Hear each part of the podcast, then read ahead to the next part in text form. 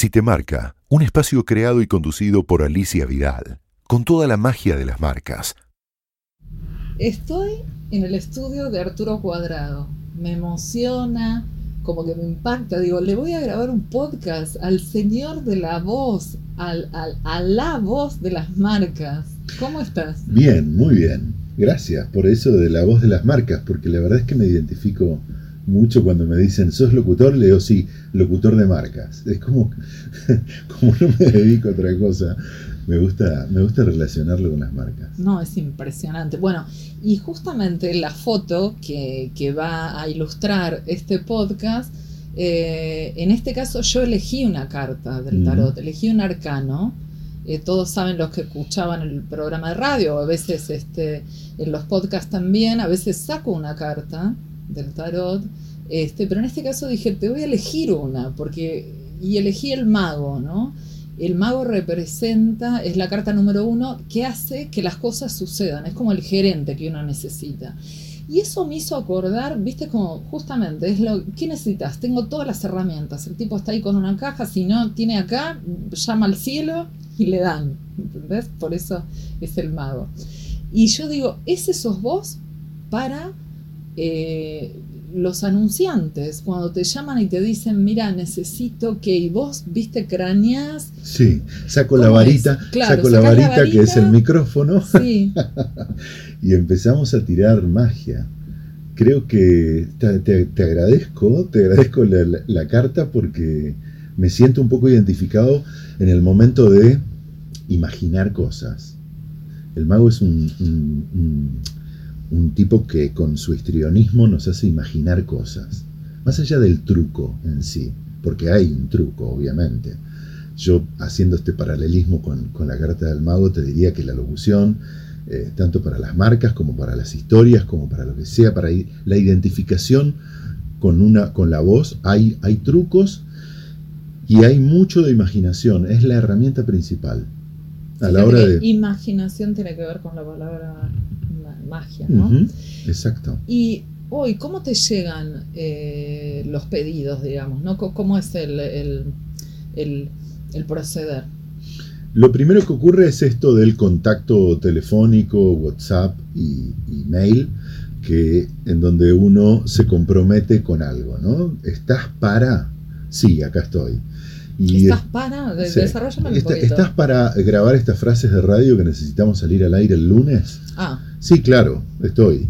Bien, porque tenemos cierta urgencia para ponernos a editar y mostrarle al cliente eh, lo que pensamos con respecto a, la campaña esta. Ah, dale, contame de qué se trata. Te mando el guion y después te llamo. Viene guion, abro archivo, nos ponemos en contacto. O por un call tradicional, un Skype, algo para, para hacerlo más interactivo, más, más entretenido. Y ahí me cuentan de dónde viene esa idea, cuál fue el brief del cliente. ¿Quién te llama? ¿Quién sería tu Generalmente el primer contacto es el productor de agencia o el productor de productora. Eh, el segundo contacto es el redactor creativo, es el, el, O sea, en segunda instancia. Primero algo más operativo. Más, y más de organización, de coordinación. Coordinemos esto. Bien. Después este, aparece el creativo que se imaginó esto planear, ah, también participar un planner que, fue parte de la, investigación de todo esto. Y ahí surgen las alternativas de cómo hacerlo. ¿Qué te imaginas vos? ¿Qué me imagino yo como profesional? ¿Qué se imagina el productor, el creativo, todo el equipo? Para mostrar alternativas. Laburamos a veces un, proyecto, un boceto del proyecto, una maqueta, como para dar un primer, un primer approach a la idea y después ya elegimos un camino y desarrollamos más ese camino, ¿no? O que el tono sea tipo promo, tipo retail, o no, que sea más bien conmovedor, aspiracional, vamos por este lado un poco más eh, eh, descontracturado y canchero, pero que sea la voz de la conciencia la que habla. todas estas palabras descriptivas a mí me ayudan un montón a imaginar un tono o una, o una forma de contar la historia. Hay muchas te diría que hay palabras hasta extrañas en el, en, el, mundo tradicional porque Hay gente que describe sus ideas con colores y te dice, me lo imagino muy, muy celeste, pero no azul, ¿eh? porque es muy intenso. Más bien algo soft que, que, que, acompañe. Como pastel. Sí, y describen así. Después hay gente que te describe como, como comiendo en un restaurante, agarrando un menú y te dice eh, nada, crocante, que sea eh, más bien fuerte en el primer, en la primera impresión que sea fuerte. Así que tirame esa primera. la bocanada. Sí, tirame esa primer frase y ahí te van describiendo. Nada. Cada uno. Y se me ocurre que te pueden llegar a decir, tipo, haceme un Arturo Cuadrado clásico, ¿no? Sí, o sea, sí. porque vos tenés como una, una, Sí. una identidad ya. Sí, y Eh, existe. o, o al revés, atenúamelo, que no se note tanto. Obvio, obvio. Después está el que te dice, por favor que no se parezca en nada a eso que vos haces en A, B, C, D, Claro. y te tiran siete marcas, y, y vayamos por otro lado totalmente distinto. ¿Y eso no, no es como lo más complicado no? ¿Qué, qué, qué- Es un, es un complicado a veces porque uno tiende a caer en los lugares comunes y, y muchas veces sabe que determinada manera de decirlo vende. Mm, Si yo lo digo de esta manera, te juro que te vendo. así como lo Yo, estás yo estoy, estoy seguro que te vendo. ¿Por qué? Porque si yo me pongo a describirte este momento y te digo, es fantástico ver cómo la cortina va tapando el sol que al atardecer de Buenos Aires le hace tan bien, pero que a nosotros nos molesta tanto a los ojos sin ponernos anteojos de sol, simplemente corremos la cortina, armamos un buen clima, tomamos algo rico y nos ponemos a hablar. Yo te dije todas estas cosas para describir esto que hicimos Sí. antes de empezar a grabar el podcast. Y hubo algo así como que te atrapó a decir, Mm. ¿qué me estás diciendo? Que me gusta cómo me lo estás diciendo. Mm, Y es simplemente una descripción de algo. mm. Hay mil maneras de hacerlo ¿No te descriptivo. empalagás vos? Hay veces que digo, sí, vamos por otro lado porque esto ya Digo, está. Porque Sí. es como tener un recurso que lo tenés tan fácil que Sí. es como siempre, ¿no? Pero no me, no me disgusta que me vuelvan a pedir. Es como que a Charlie García le pidan siempre Claro. no voy en tren, voy en avión. O, Sí. Ah, o que a Fabiana Cantilo le digan, cantátele mi enfermedad, Fabi. está bien, hacemos Arturo Claro. Cuadrado que sabes que En la quinta, en el la quinta toma me lo piden. Ah, Sí. Empezamos con la toma de la búsqueda 1, la búsqueda 2, el mm. color más azulado, más celeste. Ahora hacemos un amarillito. Y después hacemos un Arturo, dale. Mm. ¿Y estudiaste un poco de eso, de, de, qué simbología tiene la voz o no? ¿O simplemente es lo que vos, o sea, eso que vos decís de los colores, de la relación con las comidas, o sea, Mira, hay algo que está sucediendo con la voz. Y nada, mi expertise o mi, mi cotidianeidad me lleva a pensar en las marcas y los servicios. Y, pero hay algo que está ocurriendo eh, en el mundo digital y en el mundo de quienes quieren hacer la vida más fácil a través de dispositivos y demás. Fíjate que aparece Alexa, aparece Siri, aparecen, aparecen un montón de dispositivos que a través de la voz nos quieren hacer la vida más fácil. ¿Por qué eligieron la voz? ¿Y por qué quieren que sea una voz humana? ¿Por qué ya no, no quieren sí, Waze, to- todo, Todo. la gallega, todo, o sea, tenés todo, todo. todo, la- todo? Empezó con la gallega el GPS, pero sí. digo, todo se Mm. fue eh, llevando como una vida de, de una voz que te guía. Mm, Es la voz que te guía. mm, la voz y la voz y la voz. Entonces hice un poco un estudio de la voz en, en estas cuestiones de hasta dónde llega la voz. ¿no? Y, y me di cuenta que desde que nace el ser humano trata con sonidos guturales al principio, con el llanto, con las primeras vocales y con los fonemas y todo, de expresarse, de decir algo. La voz es una huella digital además, todos la tenemos distinta. Hay voces que suenan parecidas, mira. pero son todas distintas. O sea, se podría auditar, digamos, la- Exacto, las, la- las voces y darían, ah, sí, Ya existen programas que, este, teniendo una- un registro de voz, es como un registro facial prácticamente. mm, Entonces es- está habiendo un estudio muy profundo con la inteligencia artificial, con las aplicaciones que se van, eh, que van facilitando a través del dispositivo del teléfono, van facilitando esta historia de relacionarse con la voz. Yo creo que además la voz facilita algo muy importante y es la emoción. Vos cuando mandás un mensaje de audio por WhatsApp, estás mandando una emoción. Y te lo dicen claramente, te sentí mal, te escuché mal, te escuché bien, uy, sonás contenta, ¿no? Vos escribís, Claramente. Vos escribís por Mm. WhatsApp lo mismo que dijiste en el audio Mm, y transmitís otra cosa. mm, Ahora, lo estamos hablando en este, en este podcast y sucede otra cosa. mm. Sí, Eh, sí. Va a haber, la gente va a ver una foto mía con, con la carta del mago, el micrófono los auriculares, pero hasta que no me escuche no va a pasar lo que realmente genera la voz. Mm. Eh, por eso creo que también no hago nada con mi imagen, no salgo en tele y no participo de medios audiovisuales y solo me dedico a la voz en off. También, ¿supones o, o te imaginas qué color tiene tu voz habitualmente? ¿La pensás?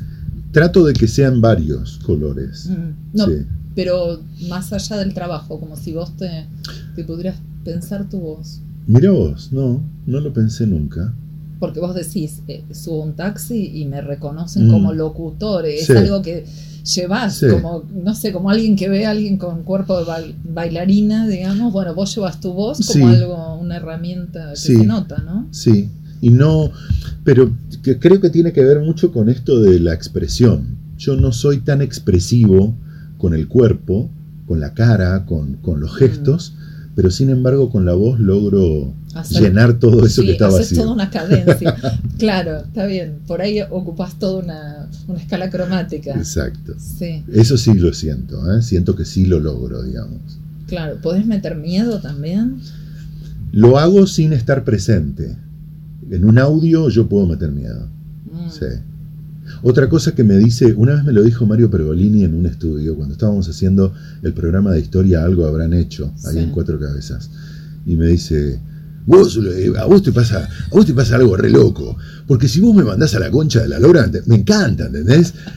Me dice, él decía que con mi voz Sí, yo podría lograr cualquier emoción, claro. pero que era como agradable cualquier emoción. Hasta la peor de, de- de las puteadas puede llegar a transformarse Sí, en algo agradable.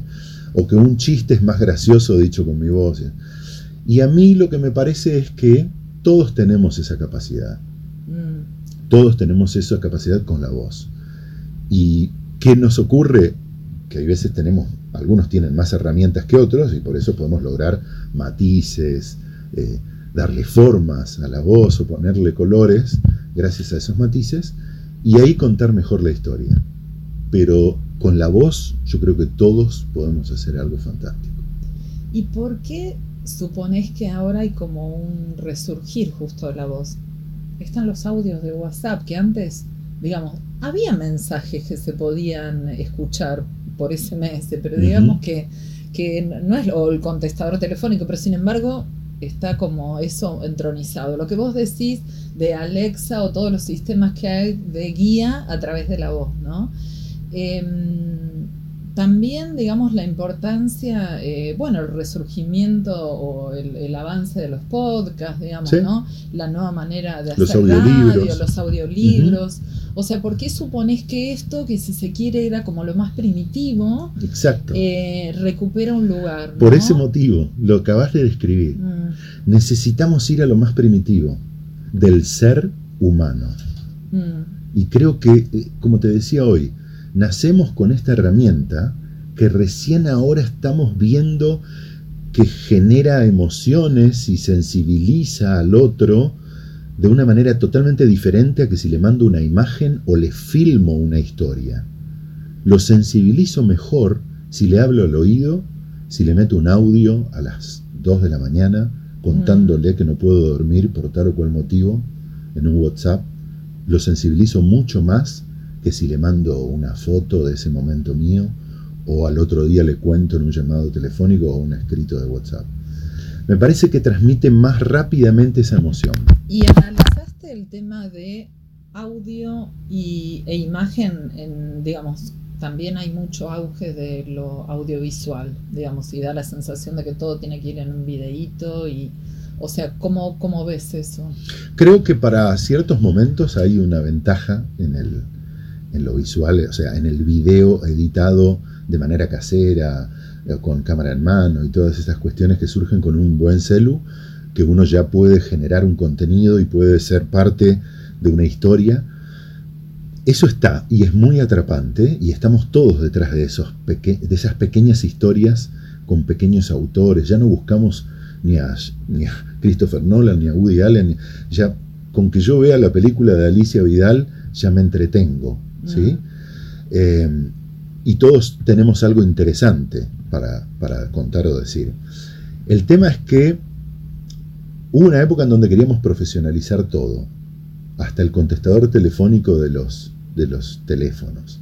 Y queríamos que se escuche bien. ¿Te acordás que había la gente, muchas veces la gente me, venía a mí, no, y mucha gente me venía, me venía a decir a mí, ay, si yo tuviera la voz tuya, qué bien que me sentiría al escuchar el mensaje telefónico que le dejo a, y ahora eso ya no ocurre. ¿Por qué? Porque estamos como empoderados con la voz que tenemos, sea cual sea. La voz y cualquier cosa, digamos, está como reivindicada, digamos, la identidad, la diferencia, ¿no? Y, me gusta mucho que haya un autor anónimo que me conmueve. Yo mm. nunca había visto un video de esta persona, nunca había leído un escrito de esta persona y me llegó, me encantó y quiero saber más. ¿Quién es? Mm. Bueno, eso está conmoviendo con la voz, con un videíto, con un posteo en Instagram, con, con una mini historia, con cualquier cosa está pasando.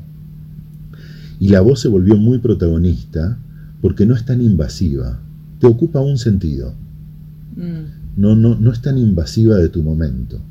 Yo estoy con los audiolibros a full y con los podcasts. Sí, estoy, estoy muy, muy seguidor de cierta gente en podcast y yo veo que acompaño, llevo mi dispositivo en la mano, lo amplifico un poco con algún parlante Bluetooth que tenga a mano y sigo preparándome un café, un mate, mm. eh, sigo pintando, sigo acomodando. Sí, sí, me, atrae, me atrae este, ponerme a, tirar tinta. Mm.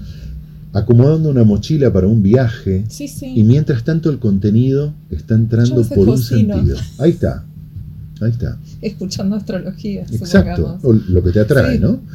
¿Qué, te, ¿Qué, te, está, algo te viene a la cabeza ahora cuando algún recomendado, algo? Viajes. Estoy a full con los viajes por lugares. de viajes? Sí, podcast de viajes. Ah, podcast de viajes. Descripciones de cómo son los lugares, tips. Muy, de la road movie mm. voy al podcast movie. Eh, el, el, esta cosa de andar y poder transmitir lo que te generó a vos ese lugar, ese mm. momento. ¿Son descripciones como en vivo o no? Son relatadas. Son descripciones, muchas en vivo con, el audio ahí mm. generado. Por ejemplo, el otro día lo escuchaba a un señor que en Alaska tiene una em, fábrica de camperas de motociclistas para el frío. O mm. sea, con, sí, sí, re nicho y debe hacer 50 camperas al año para la gente que le gusta el motociclismo, pero que tiene como condición geográfica vivir en lugares extremos. Y justamente él viviendo en Alaska dijo, ya sé, viviendo en Alaska y siendo motociclista, ya sé que se necesita para las botas, para las mm. manos, para el cuerpo, para convivir con el frío arriba de la moto. Me entretuvo un montón hablando de de qué manera tiene que ir ajustada una campera de moto para que no entre viento, para que no te moleste que la tela se esté sacudiendo con la velocidad. Y me quedé pero muy enganchado. Fue solo audio. O sea, con lo específico, vos fíjate, el tipo jamás se enteraría de que vos acá en Buenos Aires, Argentina, estás escuchando a alguien de Alaska hablando de algo tan específico. Claro, es como que esas microhistorias eh, que no tienen nada que ver con lo masivo, empiezan a tener un lugar eh, casi de rebote que va a parar a cualquier lado y muy difícil de... Y dijiste otra palabra clave, dijiste una palabra clave que es lo masivo. Mm. ¿Te acuerdas cuando solamente queríamos pertenecer a eso masivo que se Mm. hacía y que ser exitoso era tener algo masivo Mm. y que no, se terminó todo. Ni masivo ni prime time. Exacto. eh, porque tampoco sabes, o sea, ese es un tema también. Vos no, qué sé yo, únicamente un partido de fútbol eventualmente se puede comentar como un fenómeno al día siguiente. Las transmisiones en O- vivo, el otro día lo hablábamos. La elección, bueno, Ahí ¿qué está. pasó con un acto? Pero el resto, ¿qué sabes? ¿Cuándo miró? Ni siquiera una Todo es on demand.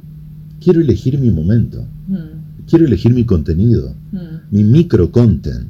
O sea, quiero elegir mi música, quiero mi playlist está todo el tiempo cambiándose. mm, ¿Por qué? Porque si yo llego a saber que después de este tema de David Bowie le pegué uno de YouTube, por favor que la aleatoria la próxima labure mejor porque que no sean otra vez mm. en el mismo orden, me muero.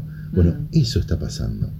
Y que, Arturo, ¿qué pasa con el mundo de las marcas en relación a esto? ¿Cómo, o sea, ¿cuántos años llevas ya de carrera? Y estoy hace 25 años, Bueno. relacionado a las marcas. Exacto. Entonces, eh, si tuvieras que tomar así una foto de hoy y la foto, no sé, de 20 años atrás o en el momento que vos quieras irte para atrás, digamos, ¿qué hay de diferente en tu trabajo? Creo que hay, hay algo muy de lo mío y es que se produce distinto. O sea, si vamos al momento del hecho, producimos mucho más en menos tiempo. Entonces, las herramientas que utilizamos, los lugares en donde nos reunimos, están muy pensados para que se haga mucho en poco tiempo y salga rápido. Ahora, el profesionalismo sigue siendo el mismo, o sea, la exigencia profesional sigue siendo la misma. No podés fallar. Tenés que hacerlo más rápido, pero no podés fallar. ¿Por qué? Y porque no, no, no vamos a tener otra oportunidad para tener a todos en este Skype marcándote el mood de la peli. La peli tiene que estar al aire el fin de y hoy ya es jueves. Eh, estamos muy deadline. Decime o que sea, el deadline lo siempre... decime que lo resolvemos hoy a las 6 de la tarde.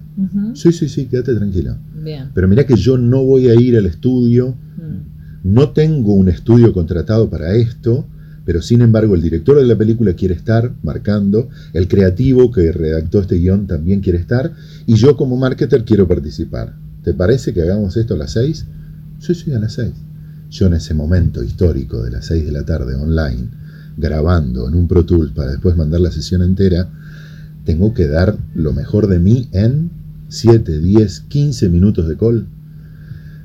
Y no importa si en ese momento hay otras cuestiones que están queriendo ser atendidas. Yo tengo que estar muy concentrado en ese momento histórico. Imagínate que esa bajada que ellos elijan, la toma 8, después va a ser la que va a quedar replicada en redes, en TV abierta, en radio, como el isólogo musical o sonoro de el la marca, branding, el audio branding. Ahora, eso, bueno, referís el tema del tiempo, el tema del profesionalismo, el tiempo cada vez más agotado, la instancia que de pronto, bueno, se, se vale de estas herramientas como el Skype, las call Sí. y todo esto, que por ahí no es tan presencial.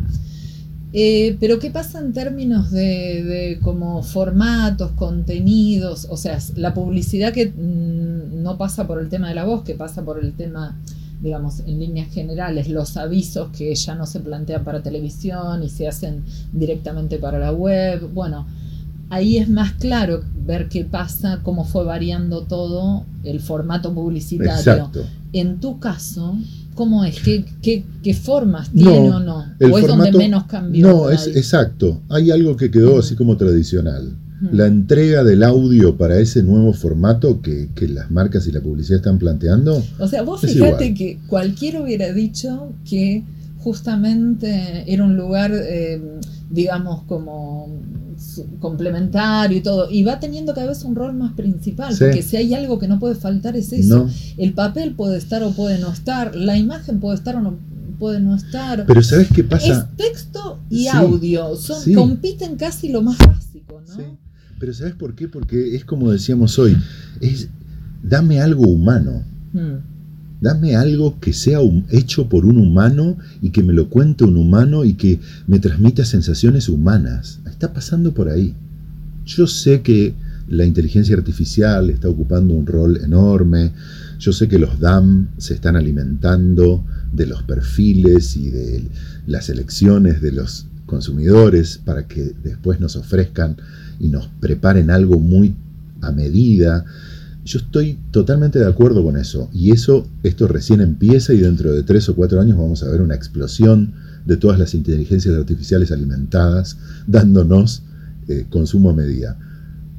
Pero te juro que si vos le pones una voz a todo eso, estás dando una sensación humana que no importa si venga de la creatividad de una inteligencia artificial o no.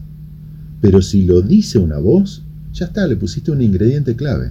¿Pasa que de pronto tenés que competir con voces robóticas, no, digamos? No. ¿O está no, pasando no, eso? No, no, no, no, no, no, no, va, no.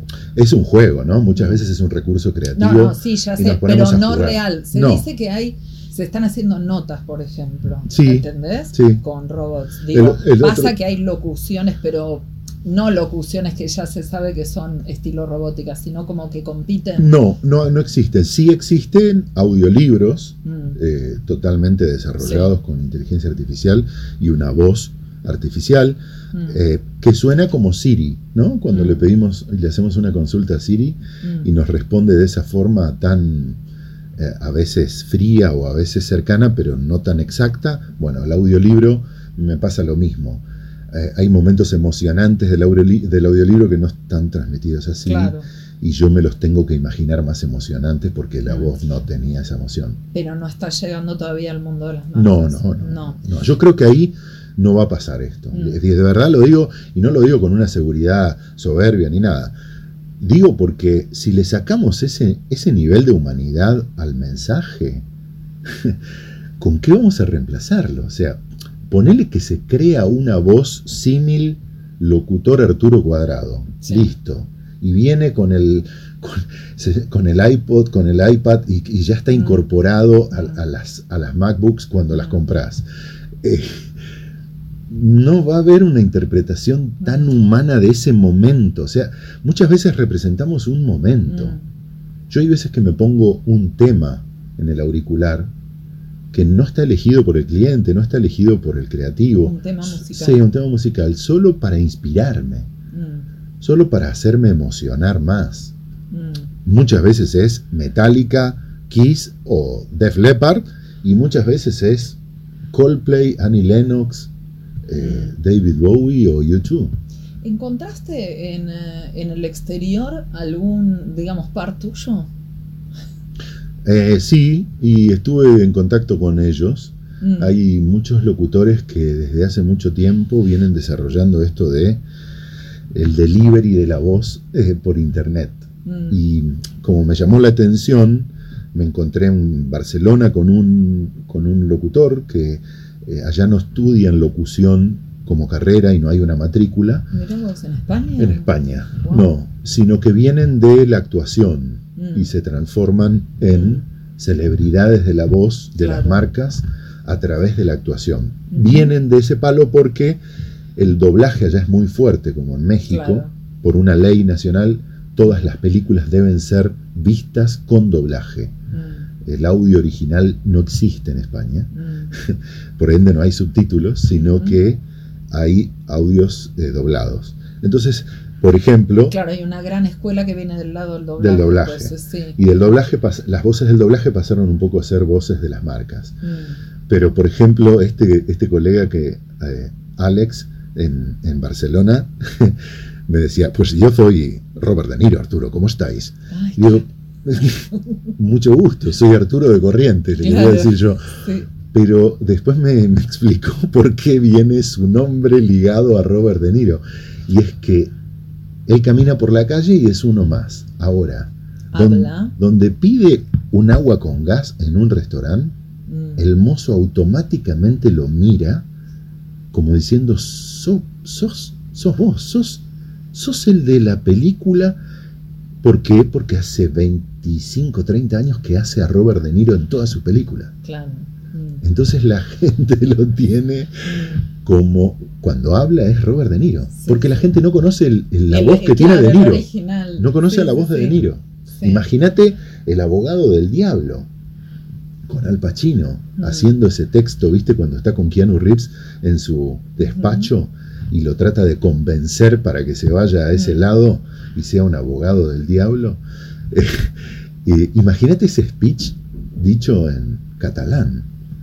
Eh, muy fuerte. ¿Nunca te pasó de, de hacer eh, doblaje? No, he participado en, en producciones de Disney haciendo, haciendo pequeñas participaciones de doblajes de, de animación, no, de, no, de, no de, de seres humanos, actores, sino de eh, caracteres animados que necesitaban una voz y les fabriqué una voz y obviamente fue aceptada porque antes no tenía nada, Claro. entonces lo primero que propuse quedó. Pero creo que debe ser un gran desafío a esas imágenes de yo te actores. reveo haciendo. Yo, yo probaría. Sí, Eh, yo te reveo. Esa es una de mis materias pendientes, ¿viste? Ah, Esas cuestiones de qué Sí. más quiero desarrollar. Sí. Me Ah, gustaría bueno, eh, desarrollar era la pregunta, una sobre el futuro, o sea, sí. Eso, hay me dos. imagino siendo la voz. ¿Y qué Y otra te cosa? digo otra que me, pero que me conmueve mucho. ¿eh? Llego a lograr esto. A ver, Quiero ser la voz del estadio de Boca.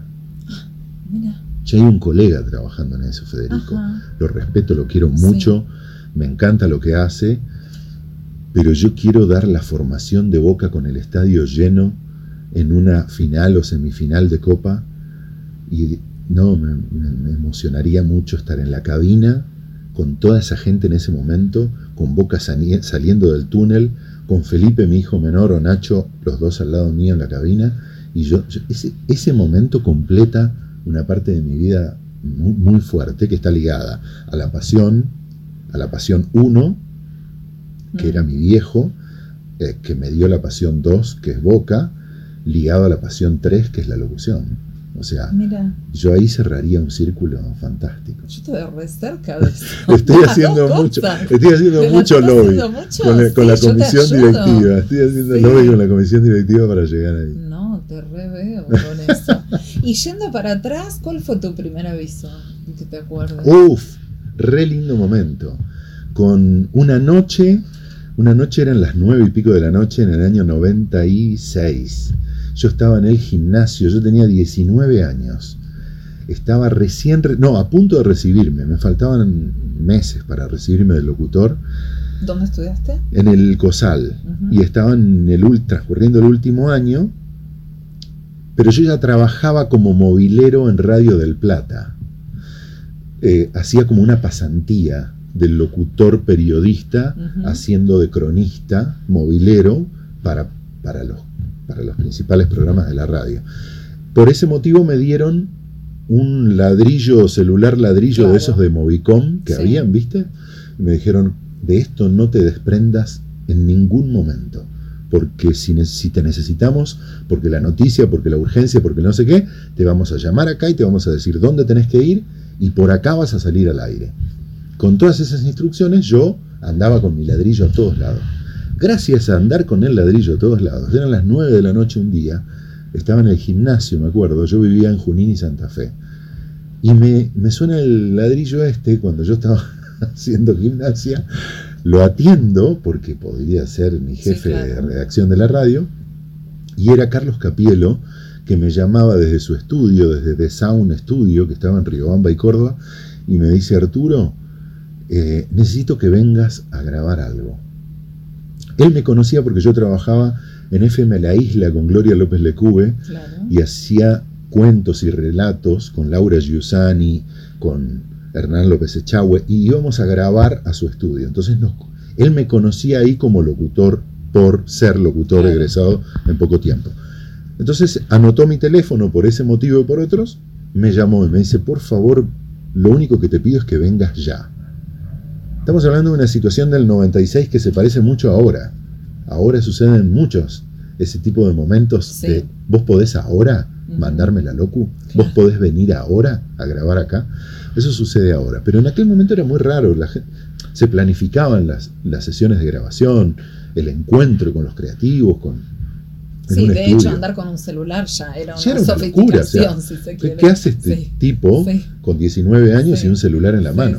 Era porque era un medio de laburo, Claro. yo no lo pagaba, estaba a nombre de la radio y la radio me obligaba a tenerlo. Y yo repartí ese número a quienes estaban ligados al mundo radio, entre ellos Carlos Capielo. Me llama, me dice, la única condición es que vengas ya. ¿Vos podés? ¿Dónde estás? Y le digo, mira, estoy haciendo gimnasia a tres cuadras de tu estudio. Hay un tema, me voy a ir todo chivado. Claro, si se bancan. Si se bancan eso, yo estoy ahí en dame 15 minutos. Sí. Por favor, venite, venite, venite. Voy al estudio de Carlos y me encuentro con Roberto Carcillo y Horacio Ciancia, que eran los productores de Yanan Rubicam, que trabajaban en el equipo de Luis Pompeo, que me hacen pasar, vení, vení, vení, vení, todo rápido fue. ¿eh? ¿Por qué? Porque hacía cuatro horas que estaban trabajando en este comercial.